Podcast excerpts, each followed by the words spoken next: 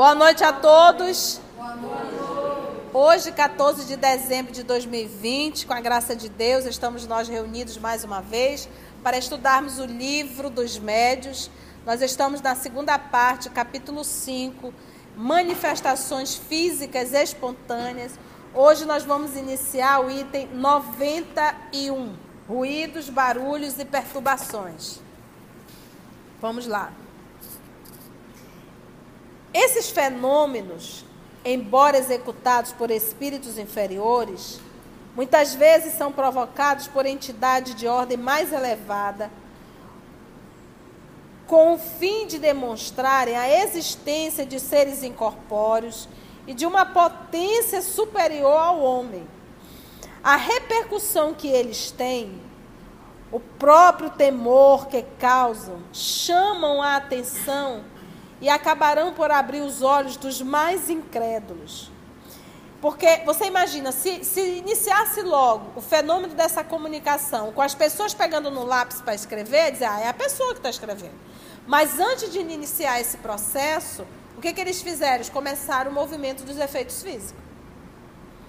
Então, pegar uma caneta seria fácil escrever, mas levantar uma cadeira, levantar uma mesa, Fazer com que a, a mesa rodopiava e às vezes ela soltava. Boa, estraçalhava todo no chão.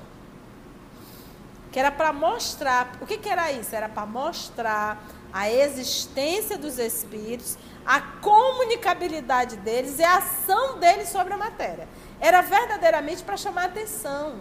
Por isso que foi muito. Gente, na, na, na, França, o pessoal se reuniu, eram festas. Aquilo era, era diversão. E a gente sabe que os fenômenos de efeito físico só ocorrem com a permissão de Deus. E o papai permitiu para que justamente chamasse a atenção de uma sociedade inteira. Kardec foi convidado, ele disse: não, até que me prove que mesa tem cera, uma força responde. E eu vou descobrir o que é. E descobriu. Hoje a incredulidade não é tanto assim, não. Até hoje, você dizer que é materialista é um nível de burrice muito grande, porque a matéria não existe. Hoje já mudou muita coisa. O que a gente não quer fazer é a nossa mudança moral. Às vezes a gente nega a existência de Deus, a gente nega a continuidade da vida, porque no fundo, no fundo, eu, eu negando, eu me, acabo me iludindo e continuo fazendo as porcarias que eu estou fazendo. A repercussão que eles têm, o próprio temor que causam, chamam a atenção e acabarão por abrir os olhos dos mais incrédulos. Estes acham mais simples considerar tais fatos como produto da imaginação. Explicação muito cômoda. Explicação muito cômoda e que dispensa outras. Entretanto, quando objetos são espalhados por toda parte ou atirados à cabeça de alguém, só uma imaginação muito complacente poderia supor que tais coisas sejam reais, quando na verdade não são. Desde que se nota um efeito qualquer, ele tem necessariamente uma causa. Se uma observação fria e calma nos demonstra que esse efeito independe de toda a vontade humana e de toda a causa material, se além disso nos dá evidentes sinais de inteligência e de vontade livre, o que constitui o sinal mais característico, não há razão para deixar-se de atribuí-lo a uma inteligência oculta que seres misteriosos são esses? É o que os estudos espíritas nos ensinam do modo quase indiscutível, pelos meios que nos facultam de nos comunicarmos com ele. Porque nós estudamos, gente, um barulho assim, ó. Em uma continuidade, isso não, não demonstra para mim nenhuma inteligência. Mas quando eu digo, eu vou lhe fazer uma pergunta, se a resposta for sim, bata duas vezes. Se a resposta for não, bata uma vez. Isso já denota o quê? Uma inteligência. E quando esse movimento passou a apontar para o alfabeto, formando frases. E quando os movimentos ocorrem e acontecem, a revelia de ninguém provocou. Lembra que nós estudamos semana passada, aqueles que tiravam a roupa dos armários? Mesmo eles, as pessoas fechando, a roupa ficava toda espalhada na casa. Imagina, você já passou, dobrou tudinho.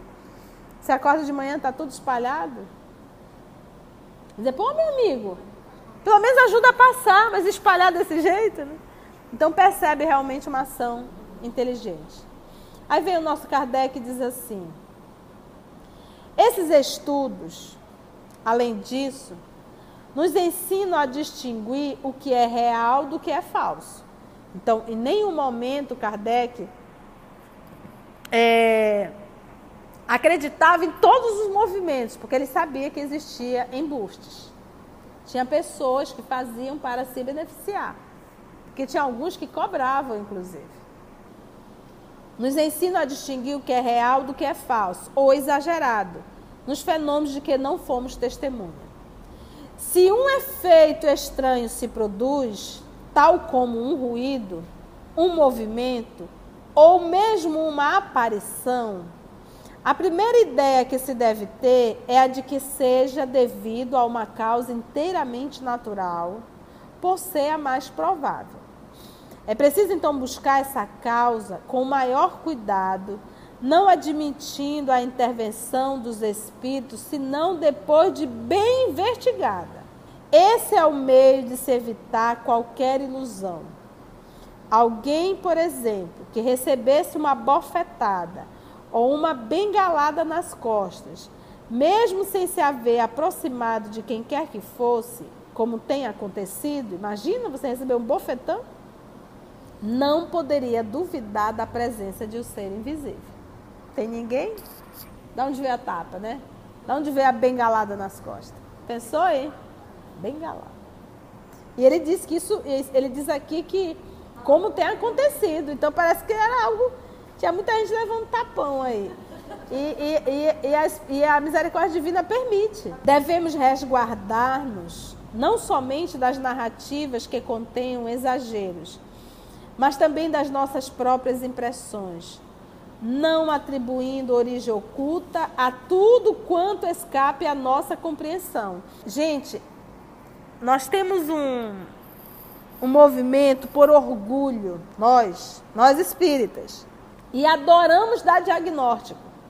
Adoramos falar do que não temos a certeza. E adoramos dizer que tudo é espiritual que tudo é espiritual. Por quê? Porque a gente quer ser diferente, a gente quer ser importante. Então, para ser importante, eu tenho que dar um diagnóstico. E a gente vai fazendo essas, eh, esses desfavor ao espiritismo. Quer ver uma das coisas mais absurdas? Você estar tá fazendo diálogo com alguém e dizer para essa pessoa assim: você é médio. Nem Kardec teve essa presunção e nós temos. E aí você faz uma indução naquela pessoa, às vezes a pessoa não é. Então nós temos muito espírita místico sem raciocínio, sem razão. Essa semana eu fiz um diálogo com uma jovem e ela me, me, contando a história, me contando a história, me contando a história, e já tinha certeza que o pai estava obsidiando. A gente vai fazendo as perguntas, vai fazendo as perguntas, vai fazendo as perguntas. Eu digo, minha filha, se tem alguém que está obsidiando, é você que está obsidiando seu pai. Tenhamos Vamos lá, vamos conversar. E a gente vai, vai, vai. Ah, é verdade, eu faço isso. Ah, é verdade, eu faço aquilo. Você está vendo? Então, se tem alguém que está atrapalhando seu pai, é você. Mas aí você vai por uma linha de raciocínio, por uma linha lógica, por uma linha de bom senso. E às vezes, claramente, é um doente psiquiátrico. E a pessoa diz que é o quê? É médio. Nós acompanhamos um caso de uma jovem, e eu era jovem ainda, e acompanhei a, o caminho daquela jovem dentro da instituição, sempre vinculado de quê? Obsessão. Obse era, não era psiquiátrico mesmo. Só que quando vieram descobrir que o problema psiquiátrico, ela estava com 30 e poucos anos. Eu a encontrei fazendo uma caminhada no parque, um sol quente, e ela de moletom, o capuz cobrindo todinha. Quando ela me viu, eu a olhei, ela me abraçou. Na época não tinha Covid, podia abraçar. E ela me abraçou e, ela disse, e eu também não perguntei porque ela estava de capu, porque ela estava. Eu não faço pergunta. Eu aprendi a não fazer pergunta, porque tem doido de tudo que é nível. Não faço, não faço. Eu entro na tua casa, pode estar tudo fora do lugar, eu não vou comentar nada. Eu digo que eu tô, eu tô de um jeito que eu penso mil vezes antes de falar. E aí, mas ela comentou, ela disse assim, tia, você sabe por que eu estou com esse capu? Eu disse, não, minha filha, por quê? Para me proteger dos homens, que eles estão me perseguindo. Entendeu? E, e, eu me recordo, e ela, ela conheceu tanto espiritismo, que ela disse assim, tia, eu queria tanto ir para o Vale do Suicida. Queria me matar para ir para o Vale. Então você vê o nível que a criatura está, e que poderia ter sido tratado lá atrás. Mas tudo a gente vincula de quê? Obsessão. Então temos que ter muito tato, muito bom senso. Jamais fazer diagnóstico, porque não é. Nós não fomos é, chamados por Cristo para fazer um diagnóstico nenhum. A gente direciona. A pessoa chegou, vamos para o Evangelho. Você vai ouvindo um pouco a história, você já pergunta, você está fazendo um acompanhamento? Quantas pessoas eu converso e eu direciono para psiquiatra? Para um psicólogo? Porque precisa fazer de um acompanhamento. Não é só um tratamento espiritual. E é aqui que ele diz, olha. Esses estudos, além disso, nos ensinam a distinguir o que é real do que é falso. Mas para isso foi necessário o quê? Estudo. E é o que nos falta. Nos fenômenos de que, são, de que fomos testemunhos. Se um efeito estranho se produz, tal como um ruído, um movimento, ou mesmo uma aparição, a primeira ideia que se deve ter é a de que seja devido a uma causa inteiramente natural, por ser a mais provável. É preciso então buscar essa causa com maior cuidado, não admitindo a intervenção dos espíritos, eu estou repetindo, tá? Senão depois de bem investigada. Esse é o meio de que evitar qualquer ilusão. Mais embaixo ele diz: devemos resguardar-nos não somente das narrativas que contêm exageros, mas também das nossas próprias impressões, não atribuindo origem oculta a tudo quanto escape à nossa compreensão. Que esse é um erro. Tudo a gente acha que é espírito. Tudo a gente acha que é obsessão. E pode ser um problema psiquiátrico. Pode ser o vento que está dando, está roçando ali em algum lugar. Então temos que avaliar. E ele deu as técnicas aqui. Se o barulho é constante,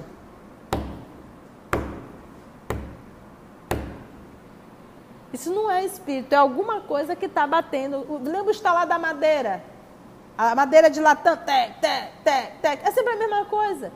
Quando é o espírito, há uma ação inteligente. Ok? A, primeiro descartar a causa natural. Se não é o vento, se não é a madeira. Se for o corpo, primeiro descartar, se não é o problema físico. Físico. Depois você procura porque você logo dizer. Que é espírito. Que é e que nós somos responsáveis. Olha, Aramita, eu já atendi muitas pessoas que ficaram pinel porque algum louco espírito em algum momento disse que era médium. E a gente faz um diálogo a gente percebe que a gente tirou um piano da costa da pessoa. Juro para você. Então nós não temos essa capacidade. O que, que diz o nosso querido Allan Kardec no livro dos médios? Temos que experimentar. A única forma de você saber se alguém é médio é experimentando. Recentemente, conversando com uma mãe, o filho tem oito anos e aparentemente, aparentemente, pelo que a gente foi conversando, eu fui perguntando, disse, fale com meu filho de novo, vou falar com a senhora. Preciso conversar com a senhora. Depois eu vou ver se há necessidade de conversar com a criança. E aí a gente fazendo o diálogo, o que, que a gente percebe? Aparentemente o menino parece ser médio ostensivo. Muitas coisas ele acertou. Mas aí o que, que aconteceu? A mãe passou a ficar dependente. Meu filho, você está vendo alguma coisa? É alguém assim, filho? É alguém bom ou é alguém mau? E, e, e a criança de 8 anos começou a se achar o quê?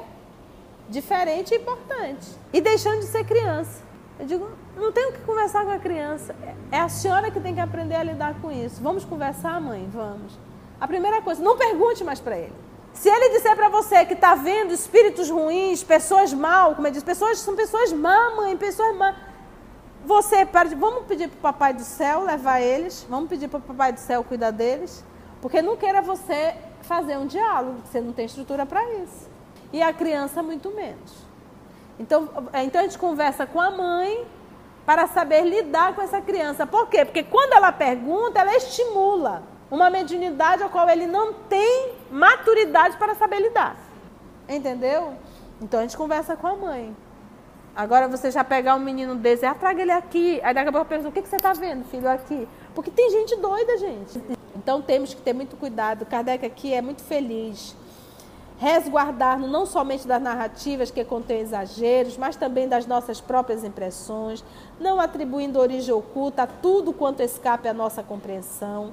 Uma infinidade de causas muito simples e muito naturais pode produzir efeitos aparentemente estranhos e seria verdadeira superstição ver por toda parte espíritos ocupados em derrubar móveis, quebrar louças, porque tem isso. Caiu uma panela, caiu uma panela. Vai lá ver. São os irmãozinhos. A panela estava mal colocada. Colocou de qualquer jeito, caiu. Quebrou uma louça. São os irmãozinhos que já estão aqui querendo me tirar do sério, né? Nada a ver, você que está lesa hoje não pegou o prato direito e cai e quebra. Imagina como eles vê assim, ver toda a parte espíritos ocupados em derrubar móveis, quebrar louças, provocar, enfim, as, esconder as coisas, né? as inúmeras perturbações que ocorrem nos lares. Quando mais racional é atribuí-las à negligência de seus moradores. Olha aqui Kardec dando uma chamada. E se Kardec está colocando isso aqui, porque o que deve ter de gente procurado Kardec para falar besteira. Olha, já que o senhor estuda esse negócio lá em casa, cai umas panelas. Aí ele vai ver o armário tá torto, o pessoal não arruma direito, né? E assim, nossos amigos, nós finalizamos mais um estudo breve da nossa obra, o Livro dos Médios. Agradecemos a Deus, nosso Pai, a Jesus e aos nossos amigos espirituais e até o nosso próximo estudo da obra, o Livro dos Médios.